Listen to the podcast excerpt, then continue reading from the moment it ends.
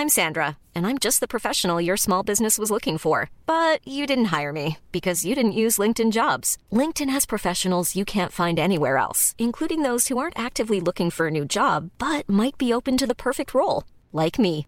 In a given month, over 70% of LinkedIn users don't visit other leading job sites. So if you're not looking on LinkedIn, you'll miss out on great candidates like Sandra. Start hiring professionals like a professional. Post your free job on linkedin.com/people today.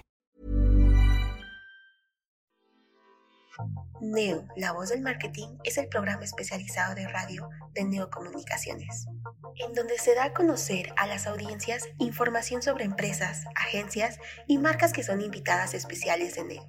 Neocomunicaciones es conducido por Francisco Rojas y cada semana contamos con un invitado especialista en mercadotecnia, publicidad, negocios o cualquier tema de la industria que se encuentre en tendencia, porque Neo es la voz del marketing. Hola, ¿qué tal? ¿Cómo están? Soy Francisco Rojas en un nuevo episodio de La voz del marketing. Tenemos, vamos a hablar de, vamos a decirlo como especie de ciencia ficción, ¿no?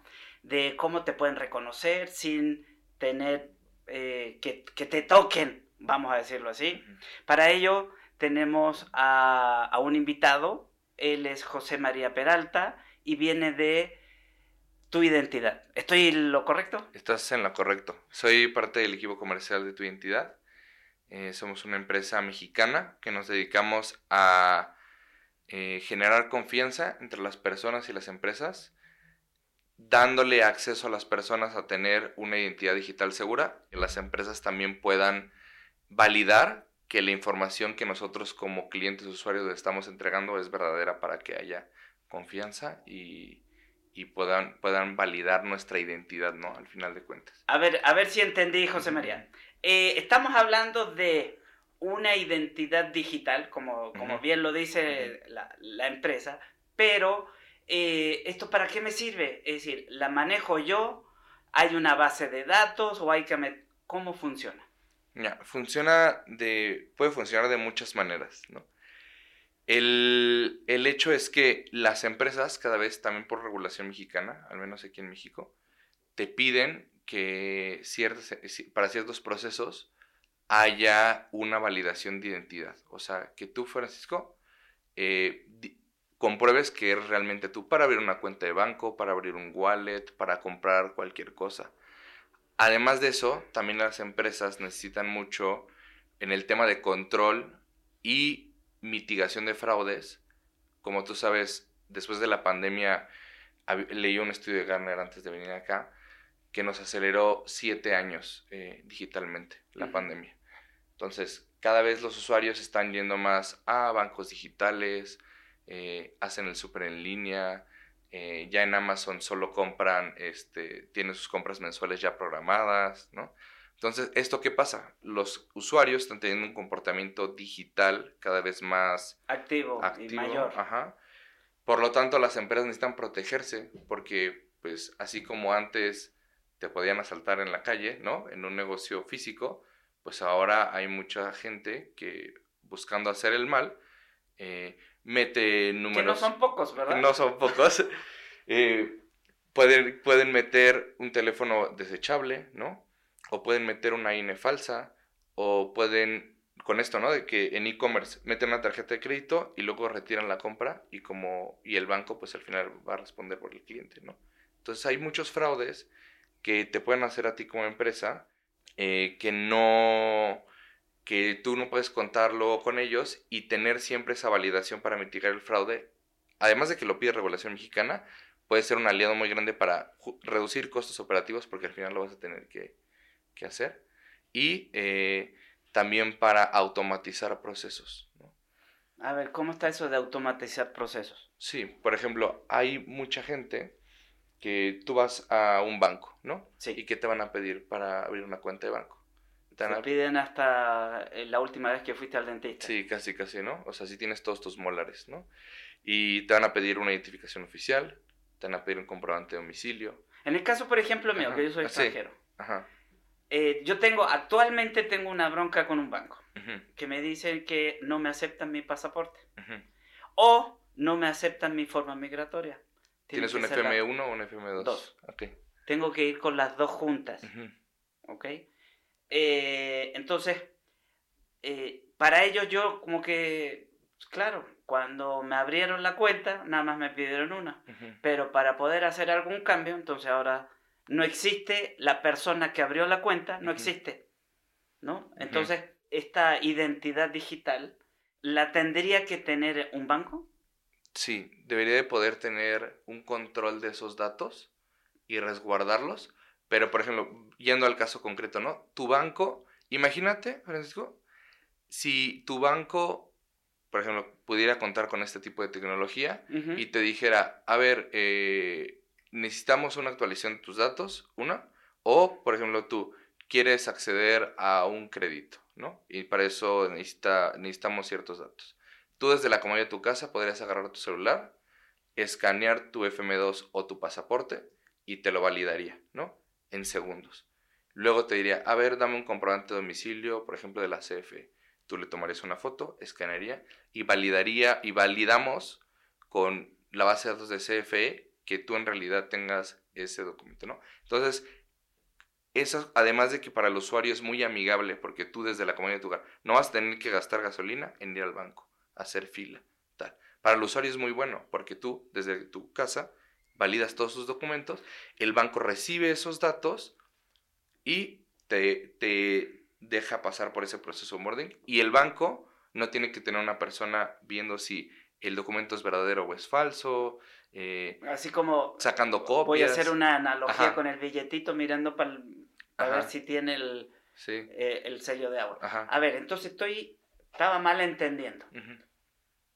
Tu identidad es una aplicación que la tiene que usar una persona física, no moral. Es decir, física para tener eh, tus datos.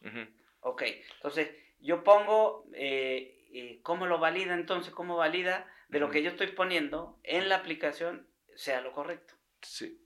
Lo, lo que hacemos nosotros es, no tenemos tal cual, la- le llamamos una plataforma porque tenemos bastantes servicios, Bien, pero no es como tal una aplicación. bien. ¿Por qué? Porque es una solución para que las empresas puedan hacerlo dentro de sus aplicaciones. Es decir, ustedes los conectan a través de Nosotros, una API. conectan, nosotros tenemos APIs o SDKs y a nosotros nos gusta explicarlo como que ellos se conectan a nosotros y les damos datos y ellos reciben datos, ¿no? Bien, como con un cable. Entonces, ¿eso qué funcionalidades o qué cosas hace que sea mejor? Que las empresas deciden qué servicios necesitan ellos, porque no todos necesitan todos los servicios que ofrecemos. ¿y cuáles son los servicios? Empezamos Ajá. por ahí. Sí.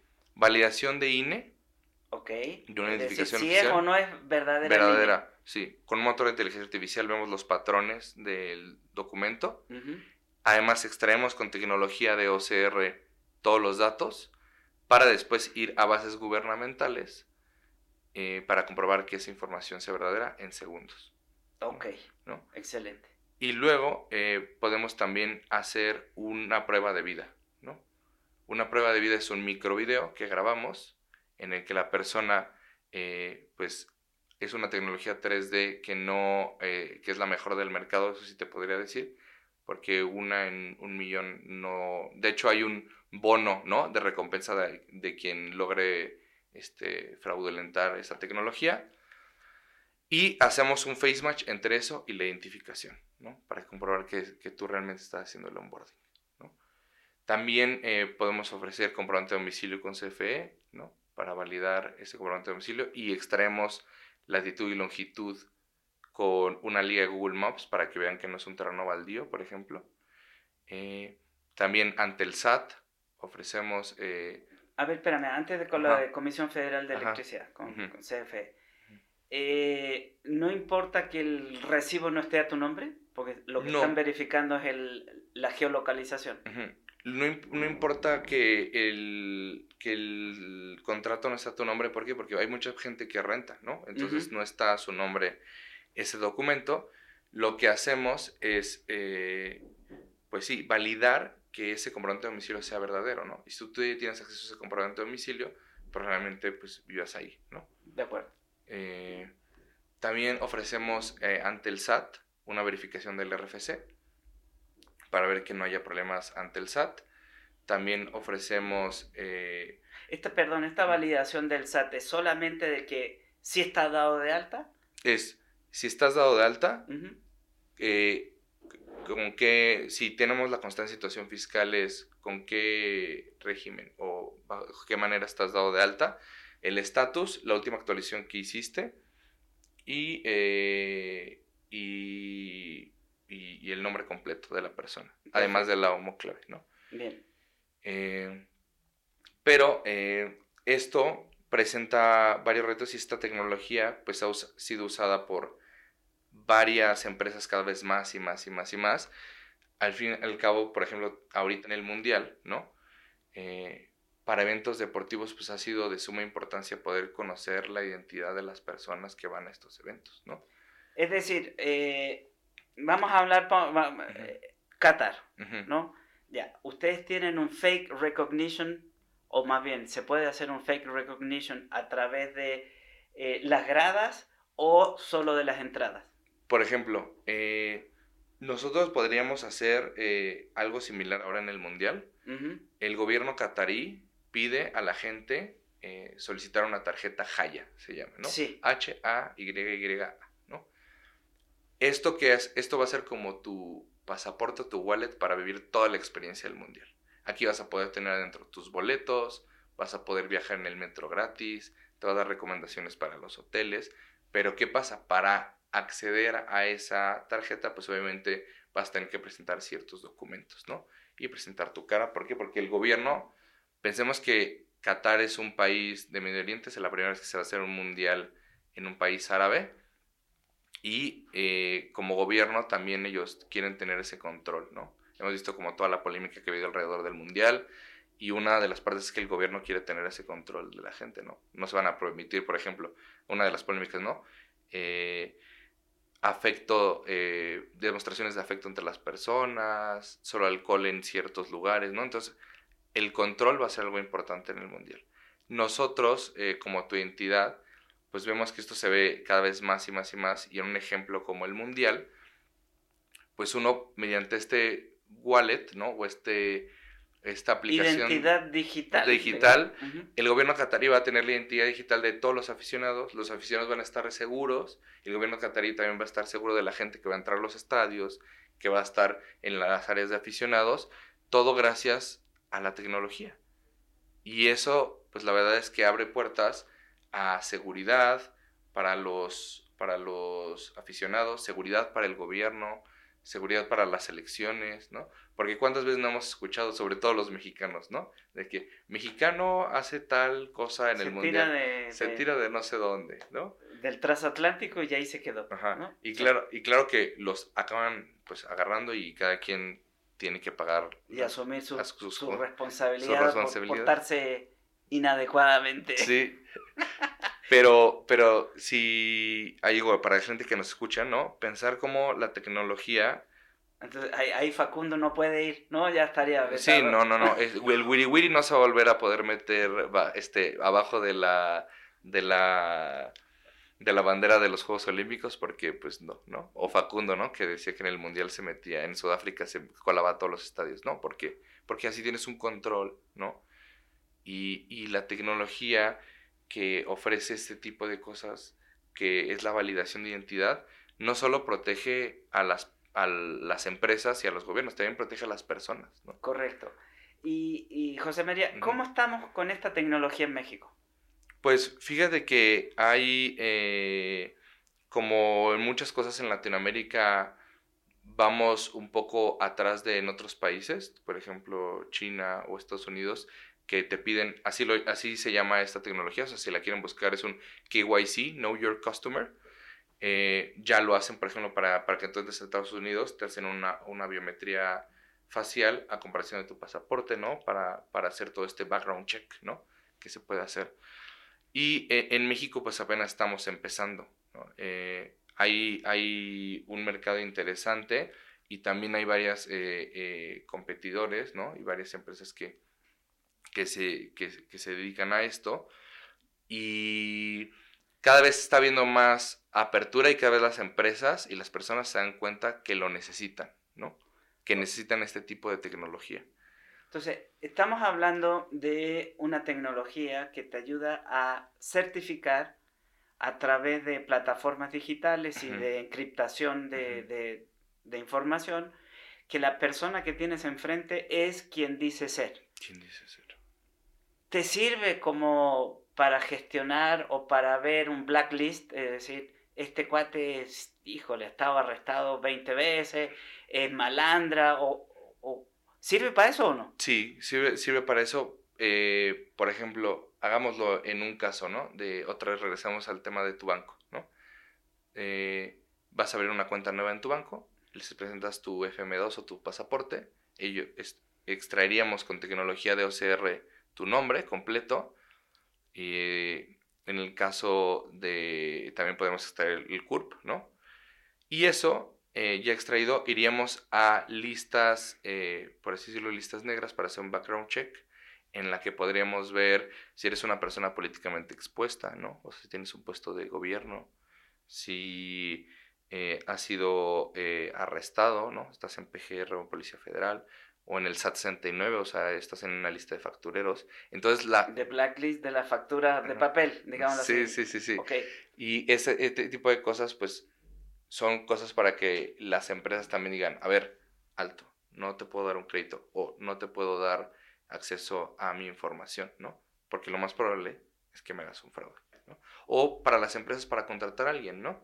También, este, no sé, o sea, aplicaciones como Didi, Uber, seguramente necesitarían para los choferes checar que esa persona, con todos los escándalos que ha habido en los últimos años de choferes, llegar que esos choferes pues no tengan esos antecedentes de manera digital y automática y que puedan ellos tener ese repositorio de datos guardados. A ver, me queda una duda. Sí, Es decir, si, si la plataforma eh, nunca me ve, porque yo solamente escaneo, entonces yo puedo decir que soy José Barros, aunque soy, bueno, José Barros y doy todos mis otros datos que son los...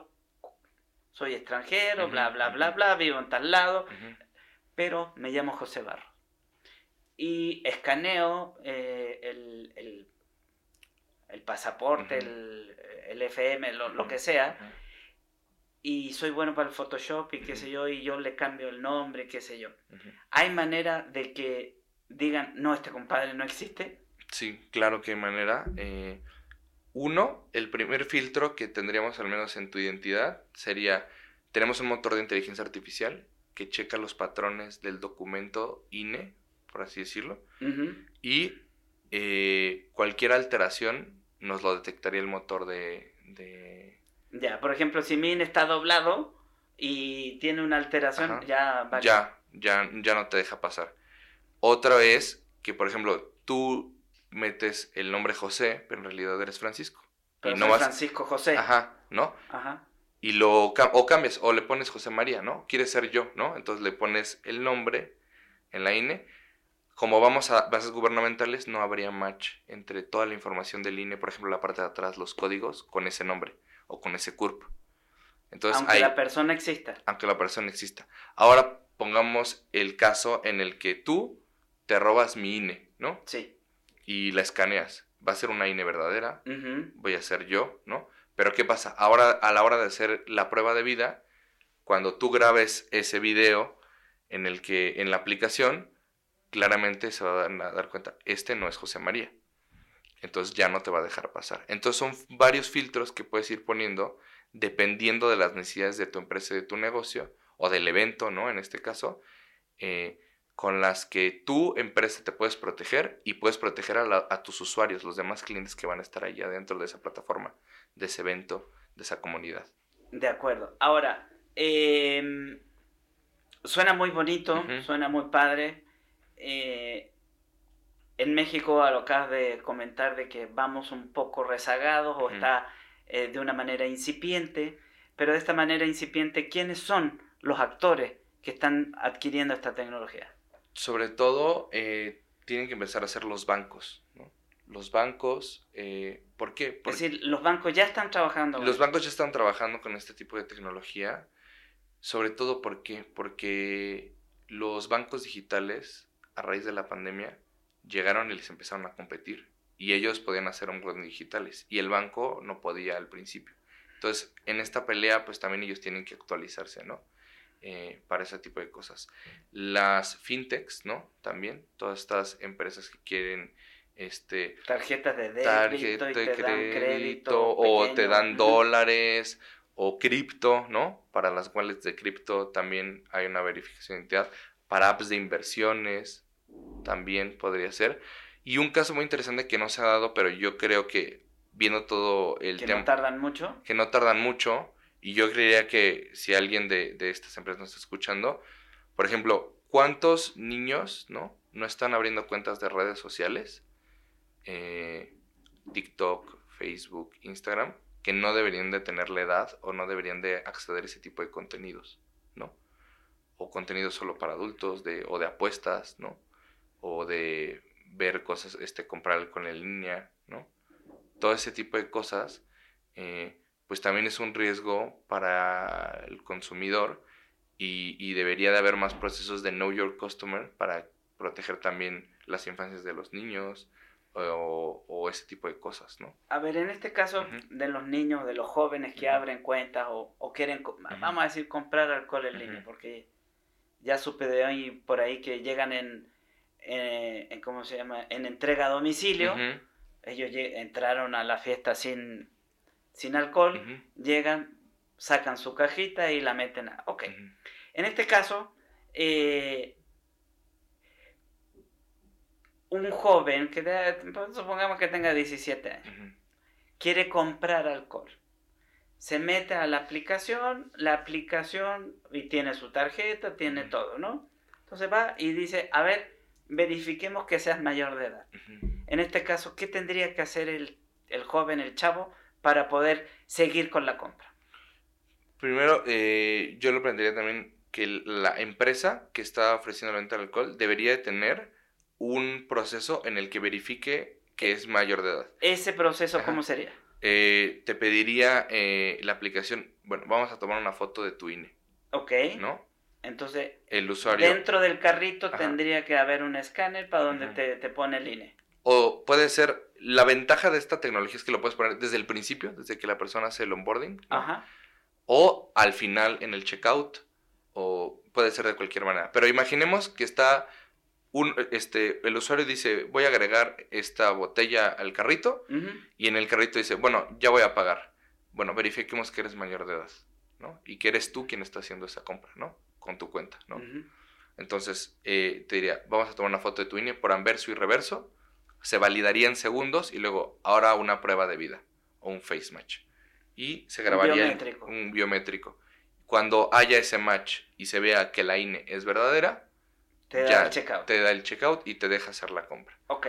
Este vendedor, este market, es quien tiene que tener la tecnología. Eso tiene que El usuario, el que está comprando, no necesita tener ni una aplicación, nada. Nada, nada. Solamente escanear cuando te pide que escanear, poner la foto y... Dar los permisos de acceder a la cámara, tomar la foto y listo.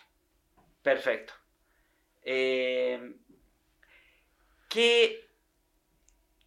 Me dice que ya empezaron los bancos, ¿no? ¿Quiénes tú consideras que deberían de ya estar trabajando con esto? Me- Uno yo creo que debería ser las redes sociales. Y con todo esto de que Meta está entrando al metaverso, ya va a haber una interacción mucho más fuerte eh, entre los usuarios. Entonces, eso eh, debería, de hecho ya ha habido casos, ¿no? De bullying, de acoso en el metaverso, ¿no? Sí, correcto. Entonces, eso es una de las, de las, de las industrias que yo creo que deberían de eh, tener eso. Dos, eh, las apps de citas, ¿no? A raíz de la pandemia crecieron eh, mucho, Bumble, Tinder y no sé cuántas más pueda haber. Pero, pues, ¿qué tal si estás yendo a una cita con una persona Que te va a saltar, Ajá. ¿no? Pues sí. o no sabes, ¿no? ¿Quién Ujú. es? ¿No? Eh, eso yo creo que es otra industria que O está disfrazado. o está disfrazado o es un catfish, ¿no? Este, este, pretender a una persona que no es, ¿no? Eso yo creo que es una industria que, que lo tiene que empezar a, a usar. También el gobierno, ¿no? el gobierno para pagar eh, multas, ¿no? O para verificar que realmente eres tú, ¿no? Otro es los estadios, ¿no? Los eventos deportivos. Eventos deportivos. Sobre todo, no sé si has visto últimamente que la gente, o sea, los boletos de la Fórmula 1, acaba de ser el Gran Premio de México, acaban de sacarlos del próximo año y ya se acabaron, ¿no? Y la gente se queja mucho de la reventa, ¿no? De boletos. Eh, ¿Y cómo saber si es verdadero? y cómo saber si es verdadero. Entonces, ¿por qué no implementar eh, que los organizadores de eventos o de los que venden boletos implementan tecnologías de Know Your Customer, de KYC, para que ver que esa persona pues tiene la edad para acceder a ese evento, que ver que la persona realmente es quien está usando esa tarjeta de crédito eh, y verificar que la persona no tiene antecedentes para poder estar en un estadio, ¿no? ¿Cuántas veces no hemos visto en Liga Mexicana lo que pasó en el Atlas Querétaro, ¿no? Que fue una tragedia horrible. Eh, como, que se pudo haber evitado si hubiéramos tenido la identidad de las personas que entraron ese día al estadio Corregidora, ¿no? O recuerdo mucho cuando se metió un aficionado a una semifinal Cruz Azul Morelia y acabó teniendo un altercado con los policías. ¿Tú cómo le haces como estadio para que digas, no va a volver a entrar nunca a un estadio de fútbol? Pues sí, no, no tienes cómo si no aplicas una, una metodología de, eh, de biométrico específicamente, creo yo que de la cara, ¿no? Sí, sí. Se puede hacer de huella digital, pero luego el problema es que la gente que hace trabajo manual, pues se les acaban gastando las huellas. Eh, creo que yo te podría decir, de lo, mi experiencia y lo que he visto, el biométrico facial es una tecnología increíble, casi casi infranqueable y, si y muy amigable. Si en el caso, por ejemplo, mío, me corto la barba, ¿sigo siendo la misma? Sí. O sea, esta tecnología, aunque, hicieras, aunque te hiciera una máscara tuya de cine, de tu cara, no pasaría. Eh, porque es un video en 3D, no es un video en 2D. Entonces capta todas las dimensiones de la cara, tal. Y, y como te dije, hay un bono de recompensa para quien logre vulnerar este tipo de tecnología. ¿De cuánto ese bono llega? Creo que unos 20 mil eh, dólares, algo así. Eh, no, no recuerdo bien la cifra, la verdad que te fallaré con el dato, pero es una suma importante de dinero a quien logre eh, vulnerar este tipo de tecnología. Es más, si tú pusieras una foto tuya, alguien tú estás desmayado, te roban tu INE, hacer todo el proceso y quieres hacer la prueba de vida con una foto tuya, no pasaría porque no, no sería en 3D. O te agarra con dormido, ¿no? Te empieza tu pareja, ¿no? Te quiere ahí checar, checar no sé qué, y te graba la prueba de vida en lo que estás dormido, no se puede porque tienes que estar vivo, o sea, tienes que estar despierto. Entonces es una tecnología que realmente complementaria a todos los demás documentos que puedes validar es una herramienta increíble tanto para personas como para empresas, para poder estar seguros y generar esa confianza, ¿no? Que, tanta falta nos hace falta en nuestra sociedad, ¿no? O sea, como que ya rara vez confiamos en el otro, ¿no? Y el propósito de tu identidad es lograr que recuperemos esa confianza entre nosotros. Excelente. Ahora, a las personas que nos están escuchando y dicen, oye, me interesó lo que dijo José María, ¿dónde los encuentran? Nos pueden encontrar en LinkedIn como tu identidad en Facebook nos pueden encontrar igual como tu identidad. Eh, ahí es donde estamos más activos. Y eh, yo les recomendaría también que siguieran a nuestro CEO, Ricardo Robledo, CEO y founder, en LinkedIn como Ricardo Robledo. Y también si gustan contactar con un servidor, José María Peralta, eh, mi LinkedIn igual me encuentran como José María Peralta. Y, y la verdad es que estamos sacando varios, varios contenidos en nuestra página web www.tuidentidad.com. Ahí tenemos una sección de dudas frecuentes donde pueden encontrar más información, blogs al respecto y, contenido que estamos sacando para eh, informarle al consumidor y a las empresas eh, de qué manera pueden implementar y usar este tipo de tecnología. Perfecto, José María. Recapitulando, ¿cuántos servicios tienen? Tenemos aproximadamente siete servicios para personas físicas y morales. Ok. Eh, también checar a tus socios y proveedores es importante, ¿no? Que si eh, son buena gente o no, son buena gente, si se han portado bien o no. Si emiten facturas o no emiten facturas, ¿no? Por ejemplo, si pagan impuestos o no pagan impuestos. Y eh, esos servicios pues van desde un, una validación de identificación, validación de RFC, comprobante de domicilio con geolocalización, eh, hacer un dictamen legal de una empresa, eh, la prueba de vida, eh, el background check de listas negras y evaluación de email, de teléfono y de geolocalización del dispositivo móvil también. ¡Wow! Entonces ya estamos bastante bien. Sí, robustos. sería una armadura total antifraude. Eh, me, me, parece muy interesante. Vamos a visitar la página de internet, las redes sociales.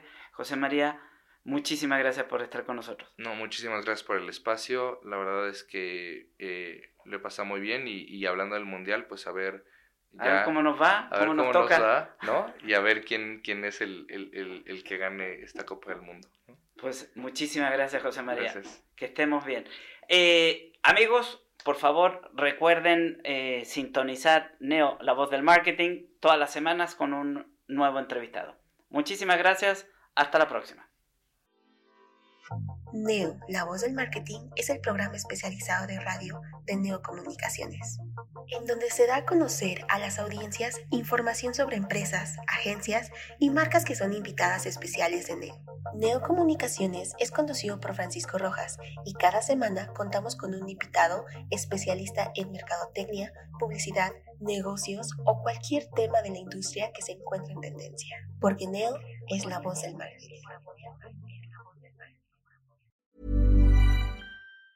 Mom deserves the best, and there's no better place to shop for Mother's Day than Whole Foods Market. They're your destination for unbeatable savings, from premium gifts to show-stopping flowers and irresistible desserts. Start by saving 33% with Prime on all body care and candles. Then get a 15-stem bunch of tulips for just $9.99 each with Prime. Round out Mom's menu with festive rosé, irresistible berry chantilly cake, and more special treats. Come celebrate Mother's Day at Whole Foods Market.